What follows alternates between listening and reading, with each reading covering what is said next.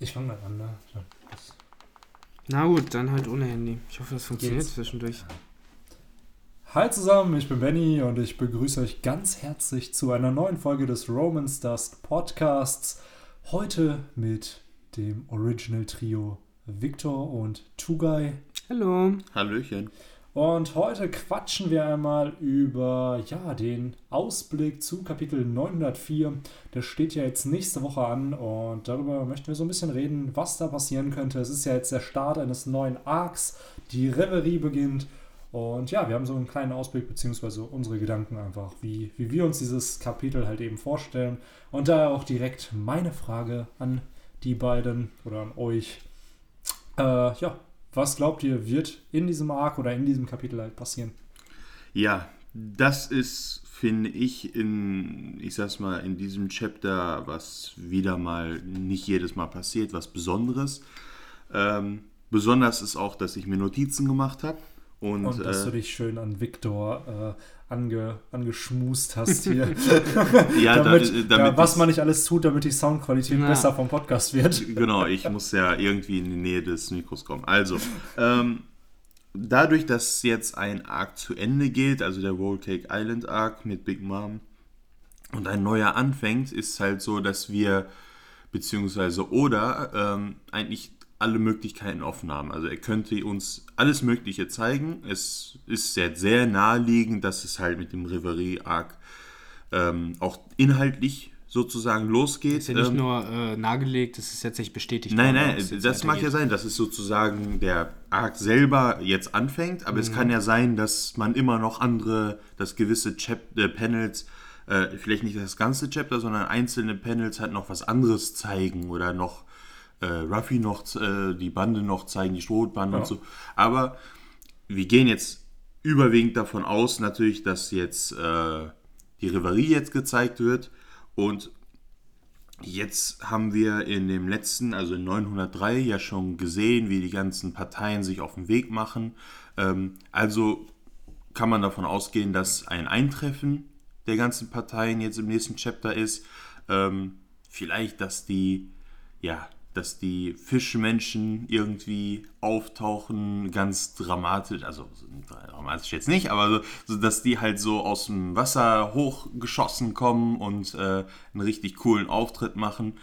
Und ähm, ja, Ja, du, ich, äh, ich freue mich auf ähnliche Sachen tatsächlich. Wie gesagt, Fischmenschen fand ich einfach eine coole Überlegung, da die ja praktisch direkt unter der Redline hervorkommen und wahrscheinlich halt da, wo halt dann noch die ganzen Schiffe ungefähr sind, äh, von den äh, anderen Königreichen, die da ankommen. Und äh, ja, muss man sich halt wie so ein gekautetes Schiff halt vorstellen, was halt praktisch die anderen dann so alle, äh, ich mache hier gerade Wildgesten mit meinen Armen, die ihr nicht sehen könnt, äh, die halt die anderen Schiffe so ein bisschen wegdrängen.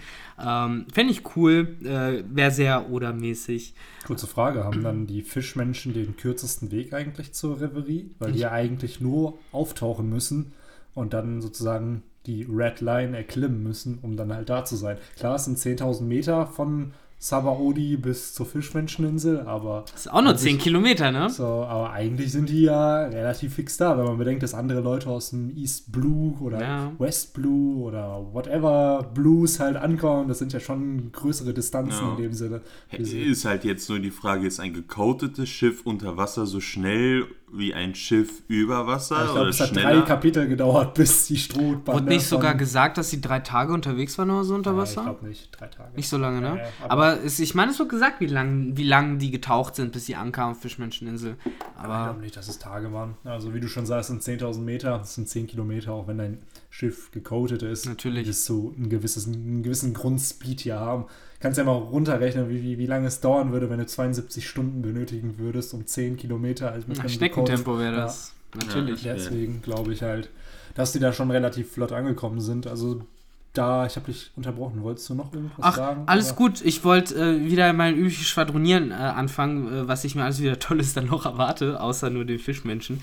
Ähm, meine kleine ja, äh, Tas Taschentheorie so ein bisschen ist, äh, wir haben ja letztes Kapitel auch schon Rebecca gesehen, ähm, die auch auf dem Reverie sein wird. Und ich glaube, dass äh, jedenfalls so wie der Vibe auch damals auf Dressrosa war und wie man jetzt auch sieht, Rebecca ein relativ be äh, beliebter Charakter ist. Ich glaube, dass der Charakter auch äh, Screentime bekommen wird, mehr während des Reveries. Ich kann mir auch echt gut eine Freundschaft zwischen Vivi und Rebecca vorstellen. Oh mein Gott, IFS, voll cute und so. Ja. Schreib's in mein Freundschaftsbuch. Ja, es ist jetzt mal, ist, ich stelle mir das wirklich so vor, dass die direkt beste Freunde sind. So zwei sehr beliebte weibliche Charaktere aus dem. Königreich auch gerechnet? Genau, oh die haben so viel gemeinsam. Die eine hat pinke Haare, die andere Oh blaue. mein so. Gott, und unser Gesicht sieht genau gleich aus. Tatsächlich, ne? So als ob ein Autor uns gezeichnet hätte. Der gleiche Auto.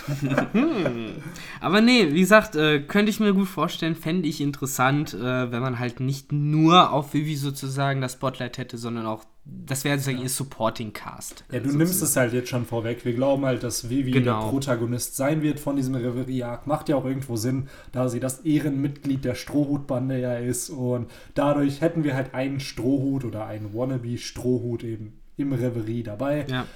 Fände ich persönlich auch super, weil ich habe Vivi damals echt mega gefeiert und auch eigentlich mir erhofft, dass sie ein Strohhut-Mitglied wird. Wurde sie nicht, Nico Robin wurde es.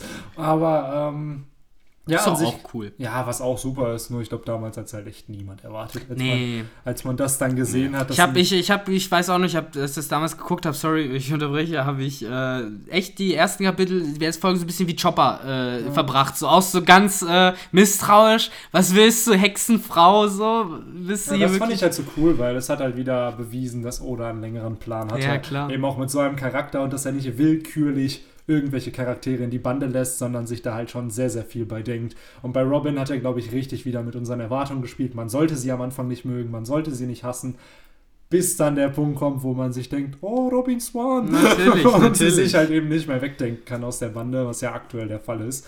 Ähm, ja, aber ich glaube halt auch, dass Vivi eine sehr, sehr zentrale Rolle spielen wird. Du hattest es zwar schon mal erwähnt, dass sie ähm, dass du dir nicht so wünschen würdest, dass es so ein Detektivplot Nee, wird, dass man Lust da. drauf. Ich glaube auch nicht, dass es sowas wird. Ich glaube, es werden.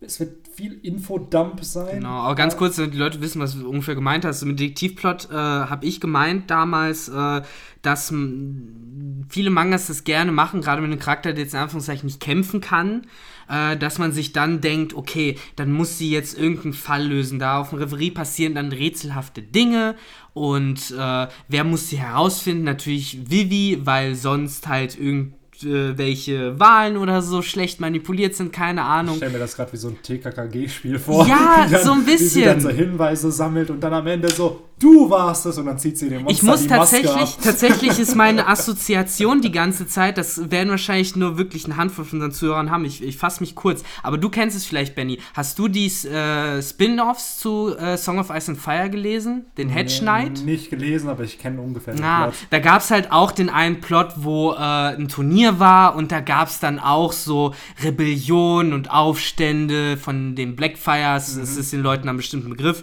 äh, um, um Drachenei herum auch so ganz viel Ränkeschmiede und da hattest du halt auch den Fall, dass halt der Protagonist im Endeffekt halt äh, dieses Komplott aufgedeckt hat und äh, so ein bisschen den Tag gerettet hat Ja. und äh, irgendwie sehe ich sowas ähnliches, äh, dass es passieren könnte auch auf dem Reverie-Arc.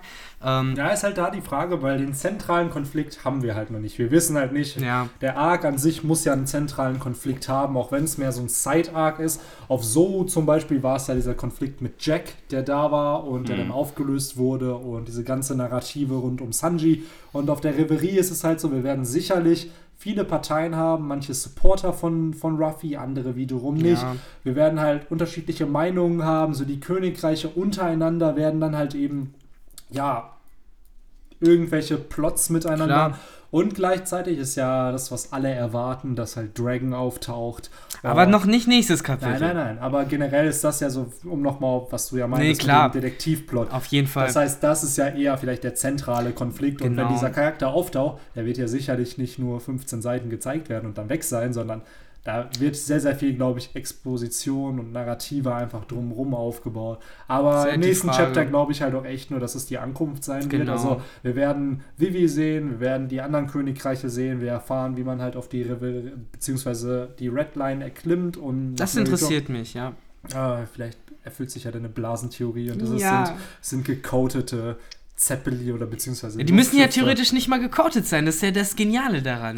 Und eine ähnliche Technologie haben sie auch auf dem Sabaody-Archipel auch schon benutzt. Da sind die auch Ja, in so, Blasen, genau, ja. so Blasenflugzeuge, also nicht Flugzeuge, so Fahrräder, hast du nicht also gesehen. auf jeden Fall wird es da sicherlich eine coole Methode geben, um da Genau. hochzukommen. Und dann haben wir halt eben vielleicht auch viele neue Charaktere, die eingeführt werden, weil wir haben zwar Königreiche, das hatten wir ja im letzten Chapter ja schon, die ja zur Reverie fahren, das waren aber Königreiche, die wir kannten.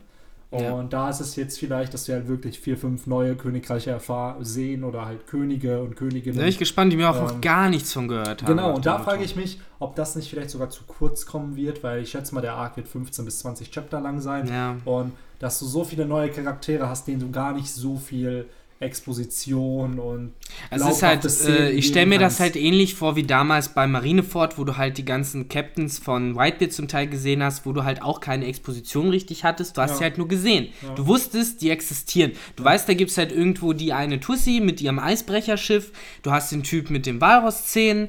So, und das reicht. Du So, hast Vista einfach, das ist einer ja, Vista, Schwertkämpfer genau. Aber der gehörte ja nicht zu den äh, 46 Kapitänen, der gehörte Ja, ja, zu der den Crew. Ja, ja, Genau, weil ja. die, die hatten ja noch weniger, in Ja, Anführungszeichen. Aber da denke ich mir halt auch so, da wird Oda wahrscheinlich irgendwann, das sind, da hat er Klar. sich ja auch so viele Kapitäne Klar. ausgedacht, dass er sicherlich irgendwann die auch nochmal ins Spiel bringen wird, weil die sind ja nicht einfach verschwunden. By the way, es gibt ja so viele Charaktere in One Piece, die Geburtstage feiern und auch diese ganzen Alliierten von Whitebeard. alle Geburtstag Ja, irgendwann. und mit wem teile ich mir einen Geburtstag? Mit einem von diesen Alliierten. Und Sehr nicht, schön. Nicht mit irgendeinem tollen Charakter oder so. Nein, nein, von irgendeinem No-Name oder er hat einen Namen oder die beiden haben einen Namen, es sind Hm. Zwillinge. Und da dachte ich mir auch so, Ah, die, die haben die nicht einen Affen oder so? keine Ahnung, aber jetzt weiß sicherlich jeder, wann ich Geburtstag habe, weil. Äh, Das ist auch nicht wichtig. Ich muss mal nachgucken, äh, wer beim 13.05. da bei denen steht. ja. Bin ich auch mal Ja, gespannt Victor, du hättest es doch schöner anteasen können mit dem Geburtstag und nicht einfach, Bling, raus, bling. Nicht einfach rausposaunen. Ach, alles gut. Ja, aber an sich ist eigentlich nicht so viel, was noch passieren könnte. Klar, man, oder könnte jetzt einen Plot-Twist einbauen in diesem Chapter, aber den könnte man halt auch einfach nicht erahnen, weil es eben noch nicht auftaucht. Genau wie mit Dressrosa. Bevor Dressrosa anfing, hätte man auch nicht erahnen können, dass da Spielzeuge relevant sein werden. So, Aber das eine Sache, um so ein bisschen den Tinfoil- Tinfoil-Hut aufzusetzen, äh, ich erwarte noch sowas wie so eine Art äh, ähm, Torwächter oder sowas. Irgendein Dude, der steht da. aus Yu-Gi-Oh! So, weißt du, mit den drei. Vielleicht sogar der. Wobei das sind ja eh, das ist eigentlich die drei Admirale, aber das ist eine andere Geschichte. ähm, nee, äh, einfach irgendwie so, so ich habe da wieder so Assoziationen wie mit dem einen dreiköpfigen Typ aus Impel Down. Äh, der halt auch äh, so der Oberrichter gewesen ist und halt so ein bisschen darüber entschieden hat, wer und da auch die Tore der, der Gerechtigkeit, meine ich, selber aufgemacht hat und sowas. Und dass man da halt auch irgendeinen Typ hat, der sozusagen so ein bisschen checkt, so, okay, wer kommt hier an? Äh, und ich kann mir vorstellen, dass er ziemlich krass ist oder dass die Leute, mit denen er arbeitet, krass sind. Äh, ich will generell darauf hinaus, dass du so Bodyguards oder sowas vielleicht halt auch siehst von den Tenryubitos, die halt nicht in der Marine sind, also nicht die drei Admirale, sondern halt so die persönlichen Armeen von denen. So wer Hunter x Hunter liest, der weiß auch ungefähr, was ich meine. Da, da ist das ja bis, bis zur Absurdität durchgezogen äh, mit den Strukturen, aber das ist ja auch ähnlich. Vielleicht sogar jeder Tenryubito seinen eigenen Schlägertrupp vielleicht hat, so nach dem Motto. Und dass da vielleicht der ein oder andere interessante Charakter dabei ist. Vielleicht sehen wir sogar den, den Ruffy verprügelt hat und der Rache Genau, geschworen hat. genau, Und dessen- warum er denn jetzt auf einmal 1,5 Milliarden schwer ist. Und dessen Reittier die auch mitgenommen Ja. haben, das ist ja das größte Affront an der ganzen Geschichte. So, der muss jetzt alleine laufen. Geht ja gar nicht. Ähm, jetzt, wo ihr es sagt, Ruffy hat einen der Tenryubitos geboxt. Wir werden wahrscheinlich auch Warpol sehen. Warpol wurde auch von Ruffy geboxt. Bester Mann. ähm, wir wissen aber auch, dass Vivi von Warpol geboxt wurde mal. Ähm, und das heißt, also wir haben viel sozusagen aus der Vergangenheit, viel Konfliktpotenzial hier. Ähm, jetzt, wir wissen zwar nicht so richtig, was alles passieren könnte oder was jetzt so super äh, wichtig ist, um alle Leute sozusagen zu rufen und alles, aber ähm, wir wissen, ähm, dass die Leute, die da hinkommen, viele, also sehr viele schon mal Kontakt zu der Strohhutbande haben. Und jetzt nach dem aktuellsten ähm, ja, Nachrichten, die morgens sozusagen auf die Welt losgelassen hat, nach dem, was Ruffy da ja angeblich alles gemacht hat bei äh, Big Mom und auch tatsächlich gemacht hat, ähm, gehe ich davon aus, dass Ruffy auf jeden Fall ein wichtiger Punkt wird. Ähm, wir haben Leute von der Marine, die Freund und Feind sind. Wir haben Könige, die Freund und Feind sind. Wir haben die Tenryubito, die wahrscheinlich nur Feind sind.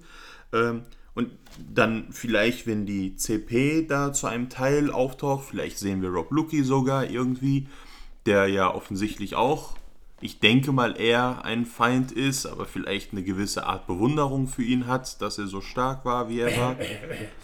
Und ähm, also ich finde, dass sich viel auch um die Strohhutbande drehen könnte.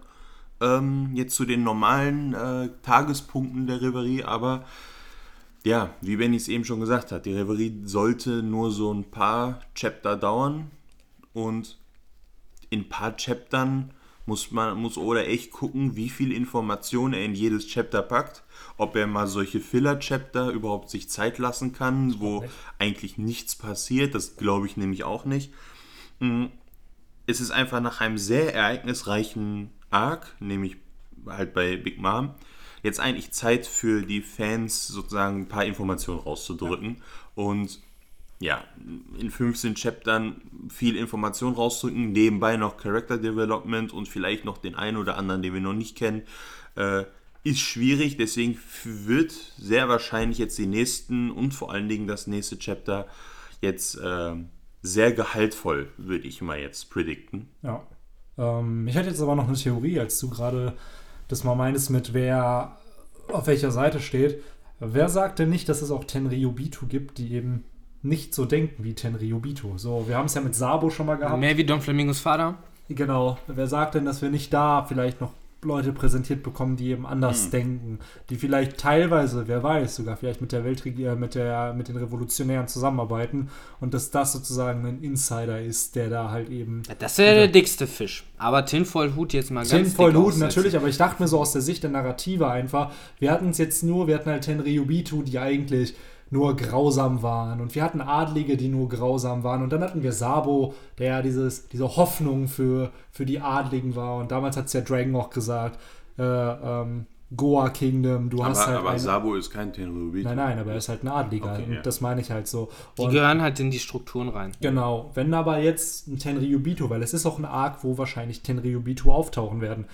Wer sagt denn nicht, dass es halt auch welche gibt, die nicht unbedingt diese Werte verkörpern? So wie wir mit Katakuri gesehen haben, dass ein Sweet Commander eines Yonko nicht unbedingt die Werte widerspiegelt, die der Yonko hat. Wer sagt denn, dass es nicht Tenryubito gibt, die vielleicht auch das hinterfragen, mhm. wofür Tenryubito stehen Möglich und sich sagen Fall. halt, äh, dass das vielleicht auch so ein anderes Pol sein könnte, ich sage nicht, dass dieser Charakter große Relevanz haben wird, aber wir werden sehen, okay, es gibt auch eine andere Seite der Tenryubito, weil Oda ist ja nicht ein Schwarz-Weiß-Denker, sondern eher, der denkt halt grau. Und ich meine nicht, dass er farbenblind ist, sondern äh, er schaut sich halt, er sucht ja auch in Charakteren oft immer das Gute, aber auch das Schlechte. Und das ist halt so ein perfekter Moment, um nochmal den Tenryubito halt auch einfach mehr Tiefe zu geben.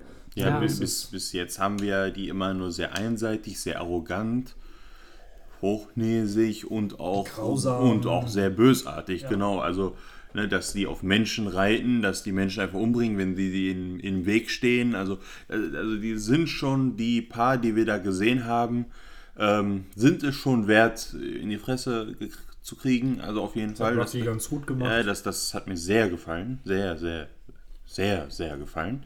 Und ich, ich kann mir gut vorstellen, dass Oda vielleicht mit dem einen oder anderen gutherzigen Tenryubito versucht, diese Rasse vielleicht äh, ja, so ein bisschen in ein besseres Licht zu rücken.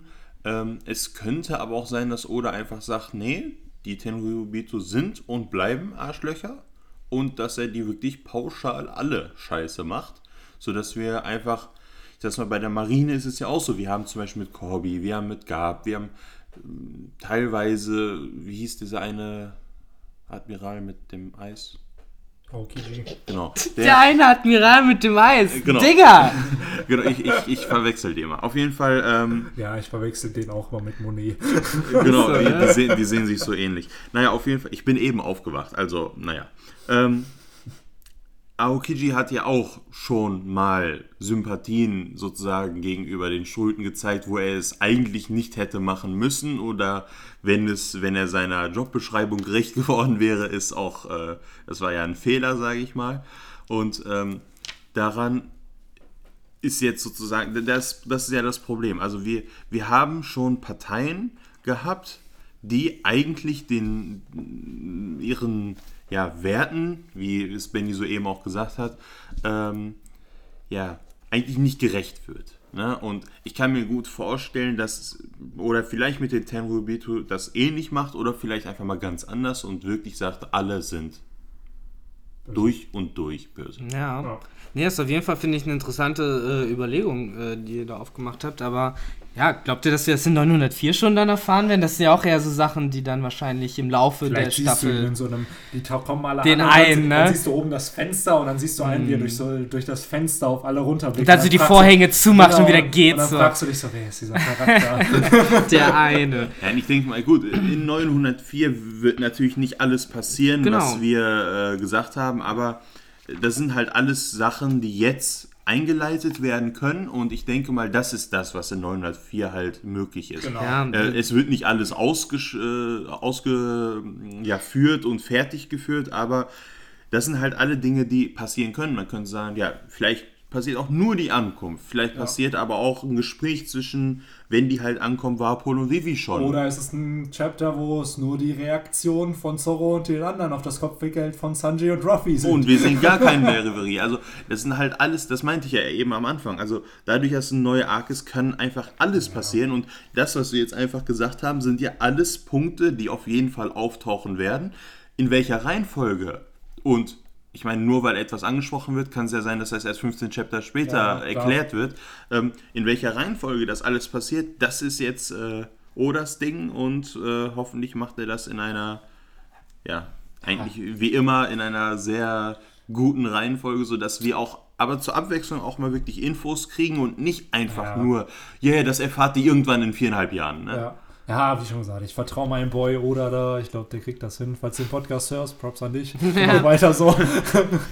Ja, ja. Kudos gehen raus. Ja, also ähm, ja, und ich glaube, das war's auch. So, also ich hätte äh, da jetzt so konkret nichts mehr dazu. Wie gesagt, am meisten freue ich mich eben darauf, die ganzen random Dinger zu ja. sehen, die du da hast. Ich glaube, das wird auch so ziemlich das Highlight von 104. Ja, so, so Worldbuilding. Genau, so ein bisschen, genau. vielleicht so die ein oder andere, ne, äh, hier Text. Äh, Tafel, ja. wo dann so ein Name drin steht von dem Kingdom. Äh, aber ansonsten, glaube ich, äh, werden wir eher in den nächsten Chaptern dann noch den, äh, ans Eingemachte ja, gehen, sozusagen. Ja, die vielen Charaktere, die da kommen werden. Richtig. Da habe ich Bock drauf. Yes. Aber ja, dann können wir es eintüten, ne? Na, dann würde ich sagen, vielen Dank fürs Zuhören und dann würde ich sagen, bis zum nächsten Podcast. Ciao. Ciao, ciao.